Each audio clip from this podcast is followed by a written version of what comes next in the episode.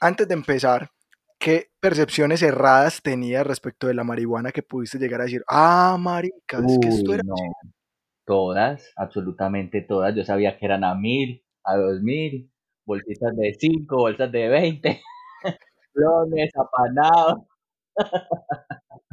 De ahí para adelante no sabía nada. O sea, ya después uno se da cuenta de- del CBD, del, o sea, de, de todo, o sea, uno se da cuenta de los niveles de THC, de los terpenos, del fenotipo, de ya todo eso que uno se da cuenta, pues, de ponerse uno a, a curiosear de verdad en la planta. ¿Y qué sabía? No, no sabía nada, me la sabía fumar, así como me la fumo todavía el día de hoy. o ya con más ganas porque es tuya? Claro, sí, de hecho ahora solo estoy fumando de lo mío, pues, pero, pero no, antes, antes de eso era solo un fumador, un- como dicen por ahí, un marihuanero.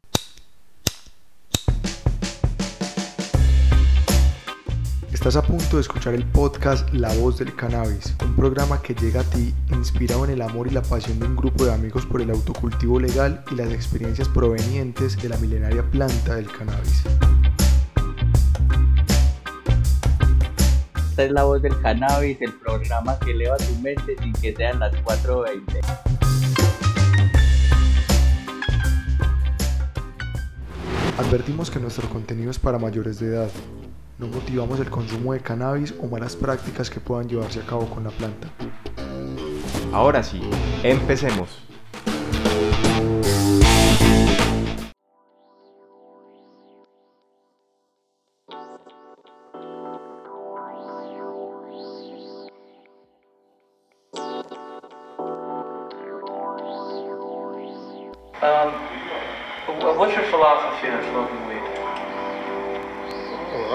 Got no philosophy on smoking weed. I just be getting fucked up.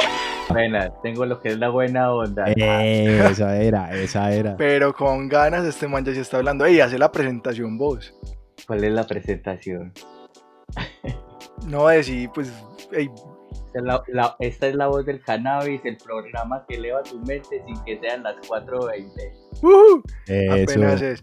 Hey, bueno, tiempo de cuarentena, tiempo de pandemia. Recuerden que en tiempo de pandemia el cannabis mi alma llena. Eh, remitámonos a ese podcast, es una cosa brutal, muy bacano, muy emotivo y la invitación está para que todos lo escuchen.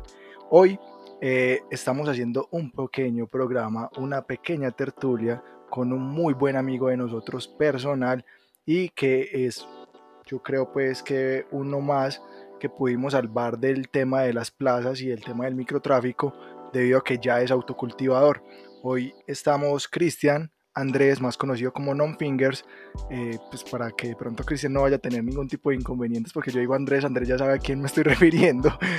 Cristian, Yo digo non-fingers, yo digo non-fingers para no confundirme. exacto, entonces estamos aquí con nuestro amigo Andrés Non Fingers, que vamos a tener una pequeña tertulia canábica de autocultivo y de lo que se nos ocurra en este ratico. ¿Qué, qué opinan, Andrés? ¿Qué pasa, señores? Andrew, Andrew, eh, presentate, contanos quién sos, por qué te dicen non-fingers. Primero que nada, como dijo Andrés, me llamo Andrés. y nada, na- de verdad nadie me dice no fingers, absolutamente nadie. O sea, eso Yo, es- yo. No, nadie. Pero, eh, o sea, es que eso no es un seudónimo que alguien me haya puesto, sino algo que yo me inventé hace muchos años. Entonces, sí, ese sería, digamos, el usuario que yo me pongo si voy a estar en un videojuego. O sea, si me vas a buscar en PlayStation, si me vas a buscar en cualquier lado, desde hace muchos años me llamo Non Fingers. Entonces, el, digamos, el, Ah, era este marica, sí, ese era este man. El que te mataba, eh, uno queriendo Eh. entrar, digamos que una partida solamente por divertirte. Este man, el nivel 400, el que te mataba de una. Eh, Que lo mataba a punta de cuchillo en Counter-Strike. no, en, en Battlefield 2, en Battlefield 2. Eso. el camper, el camper. Entonces, me puse Non Parce, pero Fingers. entonces, pero entonces el apodo salió así de la nada, No, non-fingers. no, o sea, no, no, es porque cuando porque estaba non-fingers es como sin dedos, ¿sí o qué? Ajá, sí, porque cuando estaba pelado, trabajando con mi papá, me machaqué los dedos. Y me, man- y, me manda, y me mandaron a llenar una información en el computador. Tenía los dedos machacados. Y me dijeron, "Cre- cree un correo nuevo para mandar la información. Y yo no sabía qué nombre ponerle al correo. Sin deditos. Claro, cada una, cada una de las letras me dolió, weón. No, Menos mal fue en los dedos, weón. esa historia no me la sabía, marica, súper No, buena. nadie, absolutamente nadie. Es primicia, primicia para la voz del cannabis. Sí, claro, Parce, pues, muy charro. Como te digo, a mí nadie me dice en la calle No Finger, yo sí tengo otro apodo, o sea, en la calle sí me dicen otro apodo, pero Non Fingers es porque en la red siempre me puse así, hasta los correos siempre son Non Fingers. Bueno, chicos, bueno, ahora sí, pues como para entrar en materia, previamente queremos recordarle a nuestros usuarios que estamos grabando de manera remota, cada uno se encuentra desde sus casas en ese tiempo de pandemia, en ese tiempo de coronavirus, este programa va a estar en los años. Y usted si sobrevivió, hermano, usted nos está escuchando es por algo, usted tenía que llegar hasta ese punto dentro de 10 años, hoy 13 de abril de 2030, hermano. Usted nos va a estar escuchando, sobreviviste al coronavirus y a la invasión zombie, ¿sí o qué? Sí.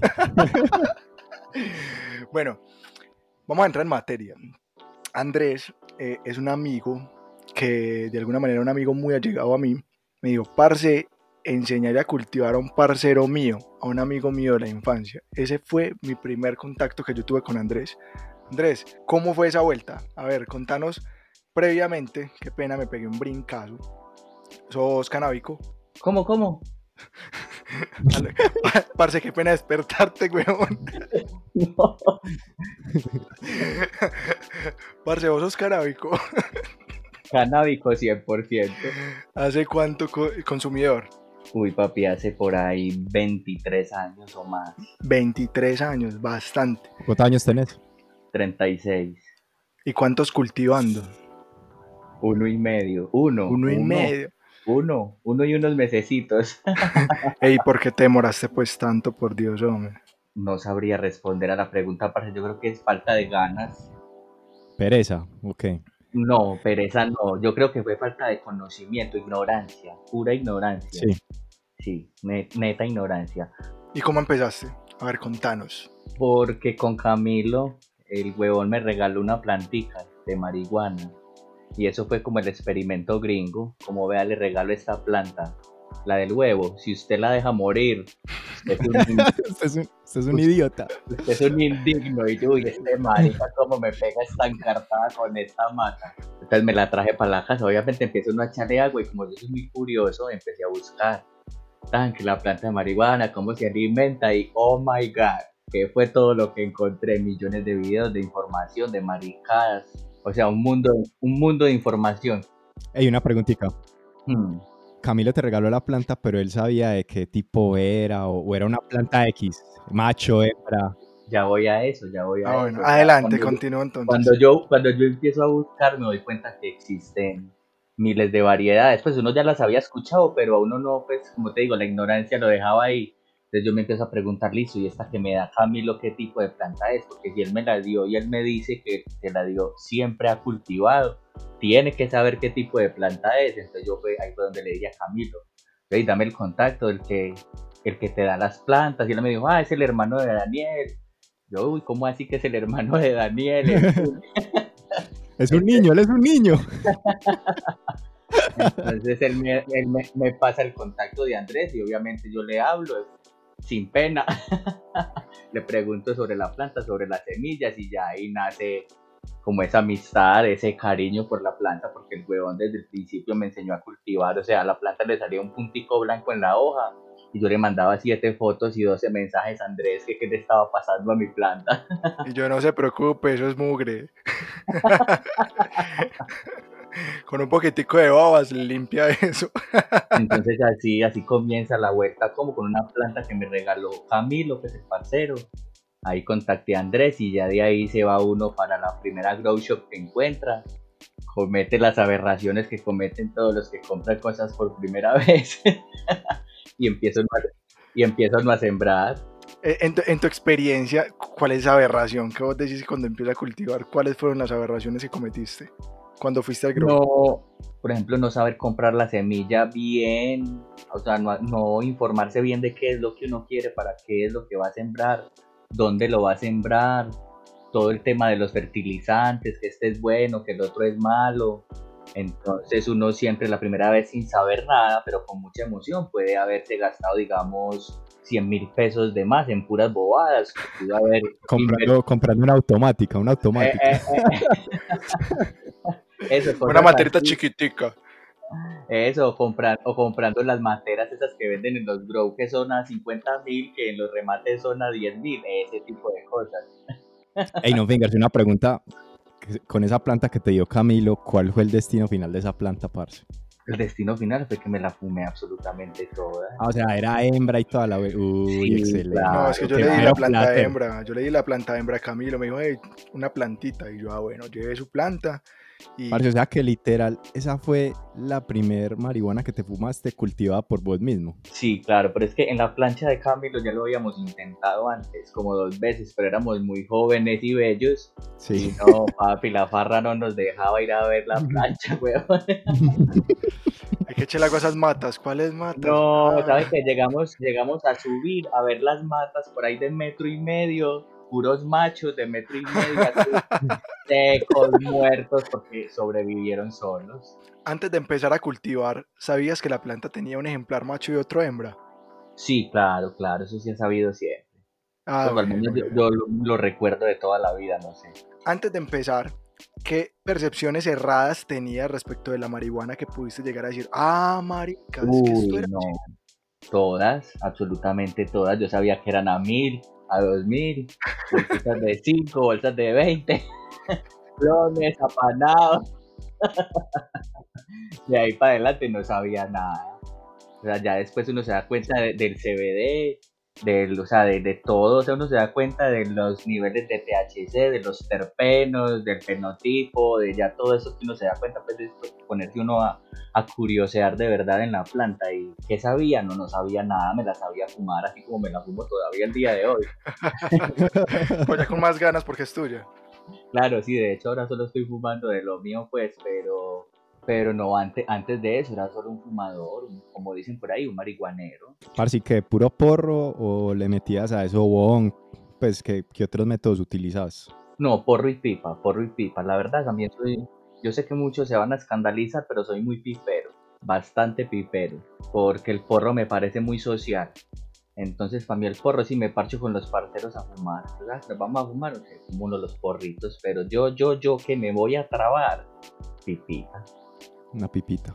Sí, una pipita. Y, malas, y malas experiencias que hayas tenido con ese cannabis de la calle. Pues de pronto en malos viajes o que de pronto, como me pasó a mí en algún momento, que abrí una bolsa y tenía un pedazo de, de llanta de carro. no, nada. ¿Alguna vez te llegó a pasar algo así? No, de pronto, de pronto esas hebritas de, de los costales. Pura hebri- hebrita, de- hebrita de costal estándar de ahí para adelante, no, nada, nada de mal viaje, nada.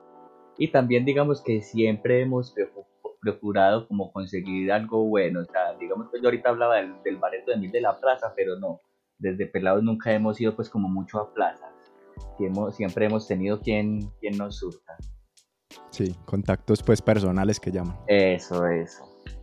Andrew, bueno, cuando empezaste a cultivar, a hoy en día, yo he visto que este man ha tenido un crecimiento, el berraco, y se han peliculado en la forma, parce.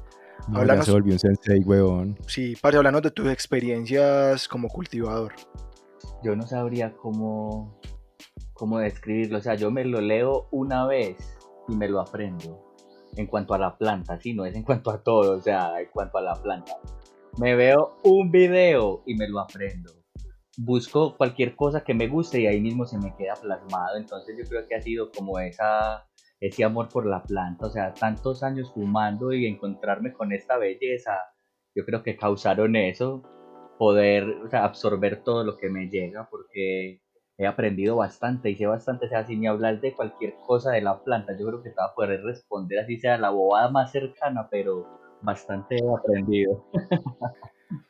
Y parce, y bueno, en este tiempo, ya como cultivador, primero pues obviamente el tema del viaje, el tema de la traba, ya que buscas como cultivador. Sigo buscando lo mismo, la traba. Me gustan mucho los sabores y ya que los descubrí, pues uno descubre ese mundo de sabores, no es que las haya probado todas, pero sí tiene uno ya la oportunidad de parchar con mucha gente del medio y probar bastantes cositas. Pero sí me gusta, me sigue gustando más el efecto, un efecto bien potente. Porque son 20 años de fumar, parce. Entonces en 20 años uno ya desarrolla cierta tolerancia. Sí, sí, Entonces, ya- totalmente. Ya, a Debe estas fumar 15 alturas- días. ya, ya lo he hecho casi. Lo, lo hice el año pasado, la última vez. Pero uno siempre busca el efecto. Parce, a mí no me da eso de. No sé si a vos de pronto non fingers, de pues como, como efecto abstinencia, síndrome de abstinencia. ¿Vos, vos llegas a sentir eso cuando llevas un periodo larguito, pues digamos una semana, semana y media. ¿Sentís No. como la necesidad de fumar? ¿O, o lo manejas? Digamos que como he sido tan marihuanero, cuando voy a dejar de fumar, yo creo que me demoro más preparándome para la fecha que me pongo que lo que me demoro en dejar de fumar. Como ya viene la fecha, ya viene, fuma, fuma, fuma, fuma. Este, este, este, hay que fumar, hay que fumar hasta el 20, hasta el 20. Esa es más la, más la preparación a la fecha que lo que me duele dejar de fumar. La 21, la 21 que llaman, ¿o qué? Eh, eso sí, eso sí. Bueno, llevas un año larguito cultivando. Sí. ¿Qué ha sido, parce, lo que va- más te ha sorprendido, weón, en este tema del cultivo de cannabis? las variedades, las diferentes variedades, ver, ver desde semilla hasta la flor, cómo son todas de diferentes, cómo huelen de diferentes, cómo floran de diferentes, los pistilos, los colores de las hojas, con el clima cómo se ponen, eh, todo eso es lo que más me ha llamado la atención. La patito feo, la oriente frutal. Yarumaleña loca. No, no, no, no, no, no hablemos de las bebés de Santa Elena, que estoy muy triste con la pandemia que no nos deja subir a ver lo que está sucediendo. ¿Verdad? De pronto para los que no saben, No Fingers, así como nosotros, hacemos parte de lo que hemos llamado Mariquita Growers, que es un colectivo de, de cultivadores que tenemos por allá unas plantitas en Santa Elena. Y en este momento, pues las plantas la verdad están algo descuidadas porque no hay forma de ir. ¿Usted no ha visto las Porque- fotos, Cristian? Sí, Porque se vino una pandemia Hasta nadie- ella nada se más y nada menos. nada, nadie, ¿qué hace uno? Nada. No, a mí me dio pesar fue la de Don Vito, weón. Sí, sí, es que si vamos a hablar de pesares, aquí terminamos llorando por eso. No, esperemos que la gorila glue que dejamos allá sí saque la cara, weón. Ay, Dios mío. Que es- sobreviva solita, que sobreviva solita. Ay, sí. Es una guerrera. La planta que sobreviva allá después de la pandemia, esa es la elegida. Esa, esa planta hay que conservar esa genética, weón, de por vida allá. Esa haga de cuenta los que van a escuchar este programa dentro de 10 años también sobrevivieron. Sí, apenas- También sobreviviente. ¿Usted se imagina nosotros el otro año escuchándolo solo dos de nosotros porque uno murió? No, no, no. no. Sí, weón. Te fuiste muy allá, weón. Todo es posible. El que, no, el que no esté preparado en esta pandemia para perder un ser querido está mal. No, no, no, pero llevándolo a un punto pues no tan jocoso, la verdad, y, y sin faltar al respeto para quienes de pronto se vayan a ver inmersos en la pérdida de un ser querido o que ya lo hayan perdido, es un tema bastante difícil. eh, Sí, esta es la situación de las pandemias, eh, cualquiera está expuesto, no por el hecho de que seas rico, pobre, de trigueño, bonito, feo, lo que sea, todos estamos expuestos y todos estamos sometidos a, una eventual con- co- eh, complicación. Entonces, a cuidarnos mucho. eh, si estamos escuchando este programa, pues en tiempo de pandemia, sino muy bien por haberte cuidado. Entonces, con toda. Sí, excelente. Ey, no, Fingers, ¿nunca has probado los DAPs? Sí, claro que sí, claro. ¿Qué tal, qué tal? Yo nunca he probado los DAPs, weón. No, no, deliciosos. Me he pegado ya varios, varios dapsitos. Es que tengo un primo que es bastante curioso y digamos, de cultivar y todo, yo ya, digamos, pues yo parcho mucho con mis primos. Mis parceros, de cierta manera, también son mis primos con los que más parcho, así como ustedes dos. Y él ya, pues él ya me había puesto a probar de todo, de todo, de todo lo que exista para fumar marihuana, ya lo había probado con él. Entonces también gracias Pedro allá donde estés por haberme dado el todito. Andrés fuma en forma, parce. Este huevón fuma en la forma. Y es, ¿Qué estás trabado? No, todavía no. claro, claro, claro. Una vez estamos en la finca, parce, y me acuerdo que yo me puse a improvisar ahí, a hacer pipas de agua, un montón de vainas, y este huevón se metía, parce, o sea, unas bocanadas grandotas. Chimba. Y yo, parce, esto tumba un caballo, pues, y se venga, qué chimba, estás trabado. Tano. Y yo, de marica, es mejor darle ropa que vareta, ¿o qué, pues? Yo creo que sí. Yo creo que sale más barato. No, no, Fingers es un Wiz Khalifa colombianizado, weón. No, tampoco.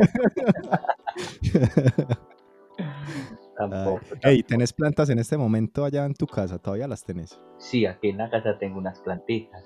¿Tenés la mamba? Sí, tengo una mamba, una que le decimos la yarumeña, tengo una zombie dead fog, una critical daddy y una sugar delicious. Parce, contanos un poquito, vos que hemos visto que has estado explorando mucho como métodos así pues de, de maximizar producción. ¿Qué experiencias has visto con ese LST? Con... La agricultura na- eh, natural coreana, el KNF. Primero que todo, por ejemplo, con el, con el LST, pienso que el que no le aplique un LST a sus plantas está perdiendo el tiempo. El que la quiere ver crecer como un arbolito está muy mal, está mal, está, no sé, pues, bueno, no mal, porque tampoco pues nadie es culpable, pero sí hay que aplicarle, digamos, los amarritos y hacerle al menos unas apicalcitas, porque de esa manera se va a incrementar más lo que es la producción. Y si a uno le gusta también admirar una planta más bonita, las plantas se van a ver hasta más bonitas. Entonces, en el sentido, por ejemplo, del amarre, sí me gusta mucho pues el LST porque sí he visto con mis propios ojos la diferencia en resultados de una planta que no ha llevado pues el LST con una que sí. Porque se ve la diferencia y en el gramaje cuando uno las pesa es totalmente Sí. diferente. Claro, total. Ah, sí, y el super cropping también. Vos, vos ya has hecho super cropping, ¿cierto? Sí, sí, sí. Sin miedo. Sin miedo. El super cropping, el super cropping sin, sin miedo, sí. Y, y ver cómo reacciona ella. Expliquémosle eh. qué pena, antes de eso, expliquémosle a los oyentes en qué consiste el LST y en qué consiste el supercropping. Bueno, el LST es amarrar a la planta, ¿sí o no? Para que en los ápices, para que reciba mejor la luz, ya sea del sol, de la lámpara, donde la tengan. Entonces es intentar me- mejorar el ángulo de la planta. Muchos casos, por ejemplo, en las autos, sin llegar a hacerle ninguna poda, para que le entre más luz a todos los ápices y todos crezcan más y pues más producción. Y el super Eso, eso en, en inglés es low stress training, es como un entrenamiento, es como forzar la planta, entre comillas, pues sí, como entrenarla, entrenarla para que sea más fuerte de alguna manera. Sí, exacto. Y el supercropping es simplemente producirle un, pues un quiebre al tallo para darle una Sin dirección. miedo. sí, sin miedo. Uno llega y la soba con amor. y de ahí le mete toda la energía y la, le- la Si no miro, no le duele. Si no miro, no me que la- duele. Y tampoco es que la, va- la va a doblar hasta abajo, no. Parce, pero eso es asustador, weón. O sea, yo, yo la verdad, hasta el momento, no, nunca he hecho un super cropping LST, sí he hecho. Pero me da miedo porque eh, pues he visto varios videos, weón, y la gente a veces como que... Queda con dos, man- con, con dos, con dos plantas. Sí, sí, pues como se dice, pues como que si, si hay separación de los tejidos ahí y hay riesgo de que se, No, la idea de es hacer un doblez de manera tal de que las fibras de los tallos se vean afectadas, más no que se vean separadas. Exacto. Entonces, igualmente no lo puedes hacer en un tallo que sea principal, ¿cierto? Y que no esté muy robusto, porque si tiras a hacerlo antes vas a partir. Tendría que ser lo ideal, es que cuando todavía el tallo se encuentre verdecito o en algunos casos que he visto plantas que tienen los tallos todavía muy rojos, que no se ven todavía muy duro, vos puedes hacer el quiebre, el doblez, de manera tal de que la planta pueda recuperarse. O sea, es un doblez que vos veas que la planta queda como mareada y todo, como caída. Andrew, estaba retomando y contando pues que las prácticas que has hecho, lo que vendría siendo eh, el supercropping, el LST y también el KNF. Eso es lo del Korean Natural Farming.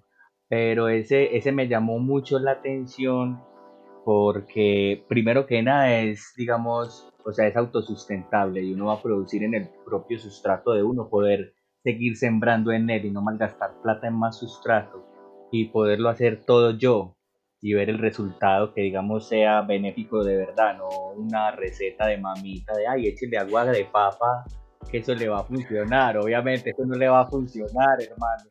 Entonces es ver los resultados de verdad, ver que por ejemplo un jugo fermentado de plantas sí funciona de verdad, que uno hace, por ejemplo, pues uno recoge los microorganismos y los pone a crecer en el balde con el agua y la bomba de pecera y ver crecer los microorganismos y que se llena y lo echas en el sustrato y que después se ponen las plantas bonitas que no les da ni una sola plaga, que los cogollitos salen todos hermosos llenos de resina, porque el KNF no es para engordar cogollos, sino es para darle, a ver, como lo digo yo, es como el mejor fenotipo, ¿sí? Para que la planta sea lo mejor que puede ser, para que ella dé lo mejor de sí.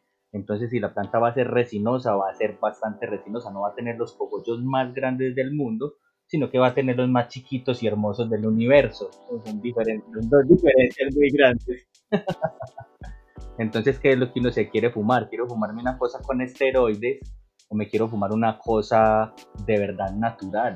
Ahí, por ejemplo, vos, Cristian, hace tiempo decías que era eso de, de la ceniza blanca y parte exactamente de eso, de que la hierba no tenga absolutamente nada de sales ni nada que sea químico, que la ceniza salga totalmente blanca. Y de verdad, de verdad, eso es lo que yo quiero producir. Aparte de ver una planta crecer bajo algo, o sea, que no tiene nada, nada externo, pues ninguna sal que me dio alguna empresa loca o lo que sea, sino que yo produje todo lo que hay ahí y yo ver el efecto, eso es lo que más me ha traído de eso. Y que todo lo puede hacer uno en la casa, que uno no necesita nada loco. Son puros residuos de, del mercado normal, pues, de las verduras. Sí. Y en, en, en, resumidas cuentas, lo que uno más necesita es azúcar, o sea, glucosa, algún tipo de melaza para alimentar los microorganismos. Y ya de ahí aprender, aprender a recogerlos. También aprende uno a hacer que el calcio soluble en agua, que los lactobacilos, todas esas cosas.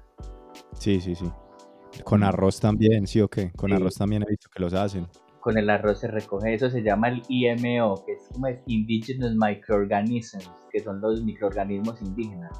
Que uno con el arroz se los lleva para un lugar, a ver cómo te lo explico, lo más élfico posible. Sí, como de bosque, como un lugar sí, boscoso. Un lugar bien boscoso donde, digamos, la naturaleza siempre se haya mantenido ahí estable, donde o sea, uno va y nunca va a ver botritis en un árbol, ni oidio, ni araña roja, uno no va a ver esas cosas en la naturaleza. Entonces la idea es ir a recoger esos microorganismos que hacen esas plantas fuertes para transmitírselo a las del cannabis en el sustrato. El programa KNF, tenemos que hacerlo. sí, eso, eso es mera chimba y hay muchos, muchos, muchos, de verdad, muchos que lo están practicando. O sea, vos te pones a ver y yo me pongo a ver, por ejemplo, en el Instagram y son montones, montones de manes de aquí de Medellín incluso que están usando solo KNF y de todas maneras ver los resultados y saber que sale más barato comprar un azúcar morena que un fertilizante de 60 mil pesos, pues ajá, voy y me gasto mi azúcar 1500. morena, me fumo mi planta, ajá, y me fumo la planta con el cogollo más hermoso del universo, no con el más hermoso del mundo. Muy bacano, parce. Hay que, hay que investigarlo bien sobre todo, pues me, me, genera las dudas, es como en la parte de, de cuando yo hago esos, esas mezclas, pues como esos, esos microorganismos, eso se podrá almacenar, pues como, o cada vez que yo vaya a regar la planta tengo que hacer ese mismo proceso.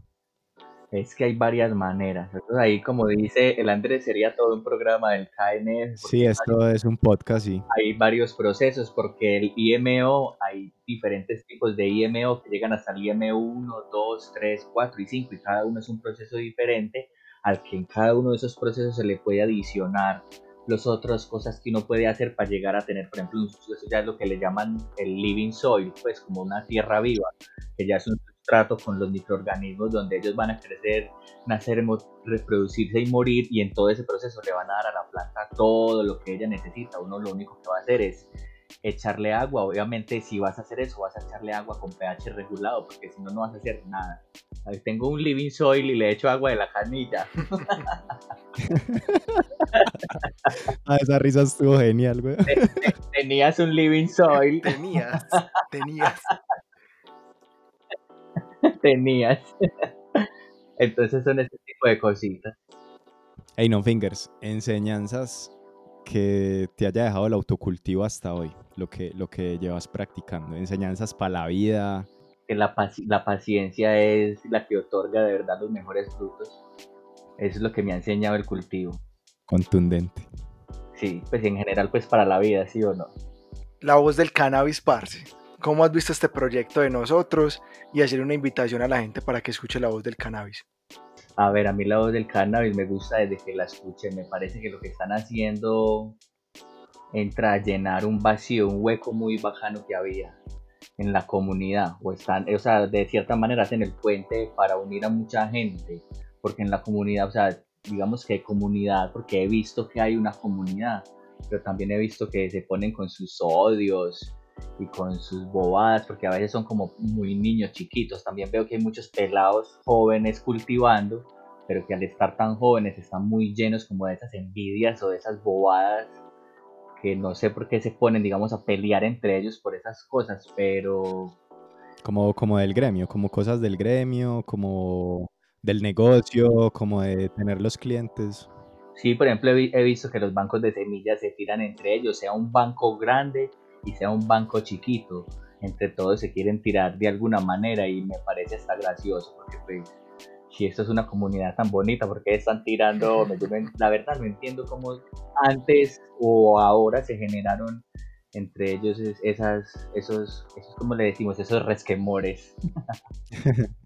Pero sí, la verdad, estoy de acuerdo con vos. Es una comunidad muy bonita y pues pienso que como en todos los aspectos de la vida, de los negocios, hay para que coman todos, pues Claro. no- Entonces a mí me parece, lo que dijo Andrés ahora en eso me parece que la voz del cannabis llega a subsanar todo eso, a tapar esos espacios y a llevarle la información a mucha gente que nunca ha escuchado nada, absolutamente nada sobre la planta. Entonces, como es una forma tan liviana como ustedes lo hacen sin llegar a incitar a nadie al consumo, que sea con cultura, con la planta, entonces me parece que es de los mejores espacios que se han generado en todo Colombia. O sea, es que no he visto otro podcast que lo haga mejor que ustedes. Parce, capítulo preferido. Uy, capítulo preferido, el de G Black. el de nutrientes en la planta de cannabis. sí, claro. Sí, ese es brutal. Andrew, bueno, entonces, parce, la puerta está abierta entonces para que hagas una invitación, para que señales cuáles son tus redes sociales. Andrés es una persona que sabe mucho, tiene en estos momentos ya un montón de discípulos. Yo creo que este man ya sabe más que yo y todo. Y antes ya, ya, es fuente de consulta mía y todo. No. todos, todos somos fuente de consulta de todos, porque yo también he aprendido, por ejemplo, con los muchachos que tengo un grupo, he aprendido a través de los videos de ellos, sin estar con ellos, aprendo con ellos y ellos, pues, entre todos aprendemos. Es que por eso también me ha gustado mucho, porque uno aprende demasiado y entre, entre parceros, entonces es muy chido. Tus redes, tus redes. Pues a ver qué te dijera, yo las redes no es que esté muy empeliculado con eso, eso yo un día tenía 100 seguidores y al otro día, al otro día tenía 800. yo no sé eso Los cómo tagueos, parcero, que le yo hemos no hice el más mínimo esfuerzo, pero ahí ahí- sí, tiene todo, todo, absolutamente todo tiene que ver porque de alguna manera eso crece solo y la gente me pregunta demasiadas, todos los días me preguntan demasiadas cosas y todos los días me preguntan que si vendo. Entonces ahí, ahí en las redes aparezco como non-fingers y el que necesite cualquier información, lo que sea, bienvenido sea. Arroba nonfingers. Arroba non-fingers. Igualmente una invitación a todos para que, para que sigan a arroba mariquita growers. Sí. Fotos, de, fotos de plantas bonitas y bien cuidadas. Qué belleza. Y obviamente la voz del cannabis podcast. Parce, muchísimas gracias. Andrew, bacanísimo, parce, en serio. Muchísimas gracias por haber aceptado esta invitación y sacado pues tiempo de tu qué hacer. Claro.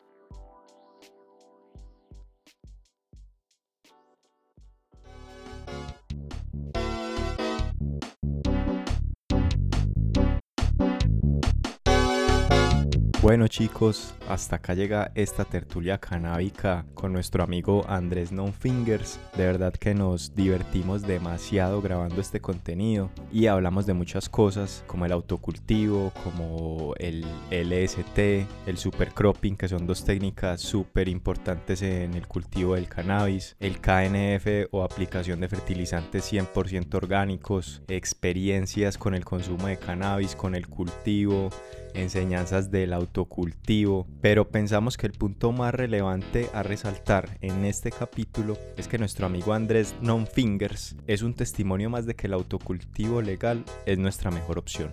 Un gran abrazo, recuerden entrar a nuestra página web lavozdelcannabis.com, chequear nuestras redes sociales, Instagram, Facebook y Twitter escucharnos en todas las plataformas de audio y en YouTube. Se pueden suscribir a nuestro canal de YouTube para que vean videos sobre autocultivo y aprendan.